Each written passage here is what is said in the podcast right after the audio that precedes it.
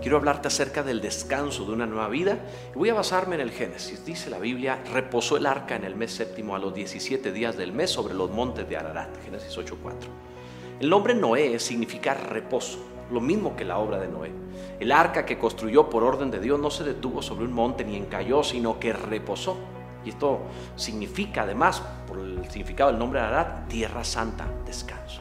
A veces pienso que Dios se sobrepasa en los detalles de su código y es tan evidente en su mensaje. Déjame explicarte. Ten paciencia en ello. Mira, la Pascua se celebraba matando un cordero el día 14 del mes de Aviv, así se llama en el calendario hebreo.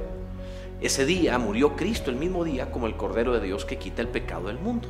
Luego dice la Biblia que resucitó a los tres días, es decir, el día 17 del mes de Aviv. Exactamente el mismo día en el que reposó el arca de Noé sobre la tierra santa. O sea, ¿no es esto maravilloso? Así como Noé estuvo seguro en el arca, nosotros lo estamos en Cristo.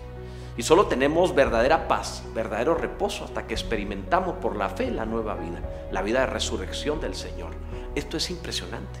Dios descansó al no ver más la carne dedicada al mal sobre la tierra, la humanidad violenta en exceso. Hubo que destruirla en un juicio de diluvio, pero también descansa al no ver más carnalidad en ti por haber juzgado, ahora sí, tu pecado en la cruz de Cristo. Este es el reposo del Señor y también es nuestro reposo. Descansa totalmente en Él. No hay nada que temer, nada de qué preocuparse. Como Noé, tienes ante ti cielos nuevos y tierra nueva.